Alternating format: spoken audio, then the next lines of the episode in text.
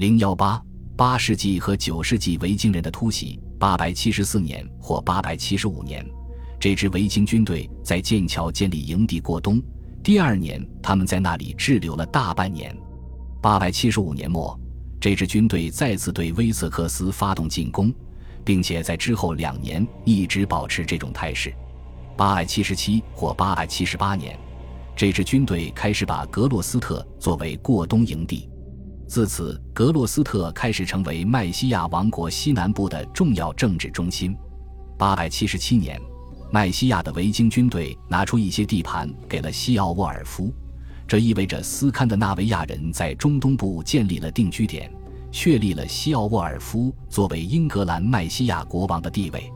这一地区的重心本在中西部，但后来开始沿泰晤士河向牛津和伦敦拓展，因此，这支军队应该是古斯鲁姆率领的一支残部，在878年对威瑟克斯发动了第三次进攻。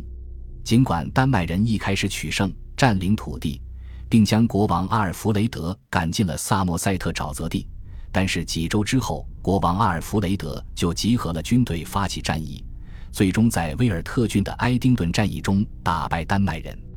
古斯鲁姆和三十位首领随即在阿塞尔纳附近的阿勒和萨默塞特的维德莫尔皇家庄园举行的盛大仪式上接受洗礼，皈依基督教。丹麦人退出纷争。首先于878年或879年前往塞伦瑟斯特，然后于879年末进入东盎格利亚，在那里他们定居下来并分得土地。编年史家的记录展现了在未来丹麦区斯堪的纳维亚定居点的建立。879年或880年，古斯鲁姆在东盎格利亚建立了定居点。很快，英格兰区和丹麦区的边界被正式认可。国王阿尔弗雷德和国王古斯鲁姆签订协议，将其确定下来。边界将伦敦划归英格兰一方。当国王阿尔弗雷德于886年占领这个城市后，习惯上以此作为占领时间。尽管如此，发掘出的古钱币可以证明，自874年伯雷德国王死后，伦敦一直名义上处于英格兰控制。然而，八百九十年，国王古斯鲁姆死后，协议里确定的边界没有长期存在。边界在事件的不断发展中被迅速跨越。八百七十八年底，第三支维京军队集结，并在泰晤士河畔的富勒姆扎营。但是他们似乎对古斯鲁姆的失败感到非常灰心，因此于八百七十九年离开英格兰，将注意力转向欧洲大陆。九世纪八十年代。当这支军队在法兰克和低地国家横行猖狂的时候，国王阿尔弗雷德正采取各种精心策划的措施，以保证他的王国和子民能够挺过更多的攻击。他本可以汲取西萨克逊、麦西亚和肯特先辈们的经验和做法，也可以参考欧洲大陆法兰克国王和其他统治者的抵御措施，但他也可以依靠自己的信仰，或许尤其从旧约。中国王大卫和所罗门的故事对他的启示中获得力量和激励。国王阿尔弗雷德在全国范围修建要塞和设防城镇，做好必要的维护和防御。同时，他将军队分为两组，这样总有一组军队留守，另一组执勤。除此之外，他制定了一个从宫廷开始复兴宗教和文化的计划，意图确保从此之后上帝能够护佑英格兰人民。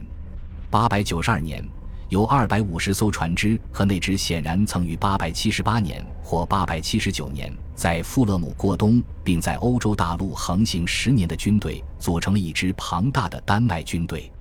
他们渡过英吉利海峡，返回英格兰，并在肯特的阿普尔多尔驻扎下来。很快，另一支由经验丰富的著名首领黑斯廷所率领的、拥有八十艘船只的舰队进入泰晤士河口。并在米尔顿驻扎，英格兰人民陷入了似乎难以度过的危急时刻。然而，从893年至896年的盎格鲁撒克逊编年史中对这场战争的详细记载来判断，维京人所面对的是团结一致的坚决抵抗，被侵犯者没有对他们产生深刻印象。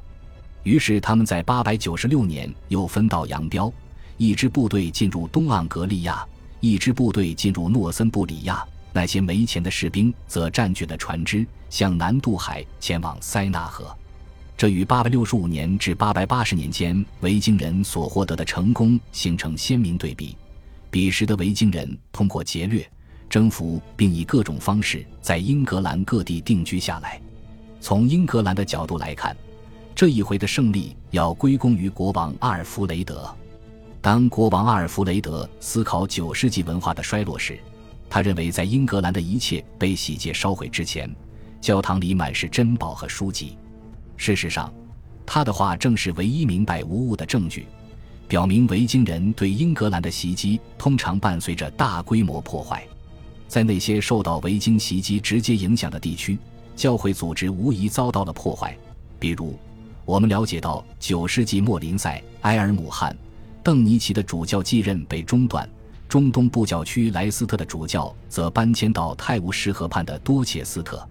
但是，人们通常认为许多久负盛名。分散在全国各地的修道院被猖狂的维京军队毁坏，他们屠杀信徒，分裂宗教社团，焚烧书籍和文献，掠夺珍宝，强行将教会多年来所获赠的土地世俗化，用武力或用违约的方式将土地收归国王所有。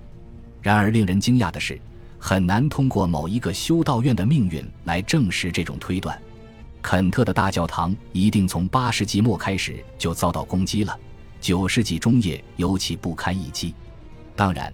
人们一定认为坎特伯雷的修道院在八百五十一年的维京袭击中被洗劫一空。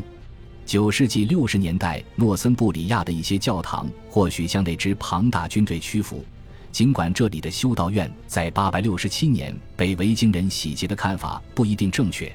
但是约克郡惠特比镇民众的撤退和东北部亚罗地区民众的撤退表明，在九世纪后期，这些地点的确被废弃了。维京人在八百七十五年至八百七十六年征服诺森布里亚，并在那里居住后，其他修道院可能屈服了。据说最有名的就是八百七十五年圣卡斯伯特教区及其主教放弃林迪斯法恩，开始了一场长达七年的流浪。最终于九世纪八十年代到达了达勒姆郡的切斯特勒斯特里特。据推测，八六十九年至八百七十年间，东英格兰包括伊利、梅德舍姆斯特德、H. m s t e 及彼得伯勒和克罗兰的修道院沦为这支庞大军队的猎物。尽管我们尚不清楚能不能得到比假设更多一点的证据，即使带有最具九世纪维京人掠夺象征意义的证据，也缺乏适当的历史语境。九世纪中期后不久，在一本八世纪中期的福音书即《奥利斯法典》的空白上出现一段题词，表明这本书是由郡长阿尔弗雷德从一支异教徒军队手中发现的。他们用金子从这支军队中换得这本书，并且为了拯救自己的灵魂而把书献给坎特伯雷的基督教教会。遗憾的是，我们却无从知晓这本书在何时何地。以及如何落入异教徒之手，但是阿尔弗雷德大帝曾经于九世纪五十至八十年代在萨里设立郡长，并且在肯特享有极大的利益。人们可以假设这本书是九世纪五十年代维京人对萨里和肯特的袭击中从教堂抢劫的，不久后就被郡长收回。或许人们应该在这个关联中注意到，贝奥卡院长。大祭司埃德多和九十位僧侣在萨里的彻特西修道院被杀，这大约发生在九世纪后半期。贝奥卡和埃德多很快就被当作殉道者被人纪念。这件事发生在九世纪五十年代初，还是八百七十一年或八百七十二年，已无从知晓。维京军队曾于八百七十一年或八百七十二年在伦敦过冬。并且，其中一位维京人在萨里的克罗伊登的一处庄园中囤积了一大笔银币。这座庄园随后被大主教埃塞尔雷德交给郡长阿尔弗雷德。然而，有趣的是，当阿尔弗雷德在大约八十年代立下遗嘱时，彻特西修道院似乎再一次繁荣起来。恭喜你又听完三集，欢迎点赞、留言、关注主播，主页有更多精彩内容。